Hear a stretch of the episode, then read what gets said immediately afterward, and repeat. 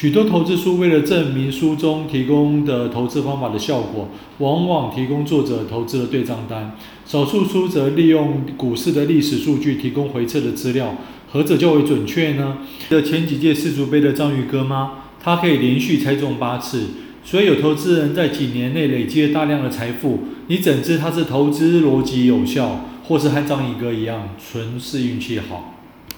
当然，如果作者清楚地说明他思考的逻辑，那不管他实际的报酬多少，对读者而言都有参考价值。只是，如果你要证明一个投资方法的真实价值，那么用历史资料进行回测是比较有说服力的。至少它可以清楚地说明某一套方法在过去某一段时间创造的投资绩效如何。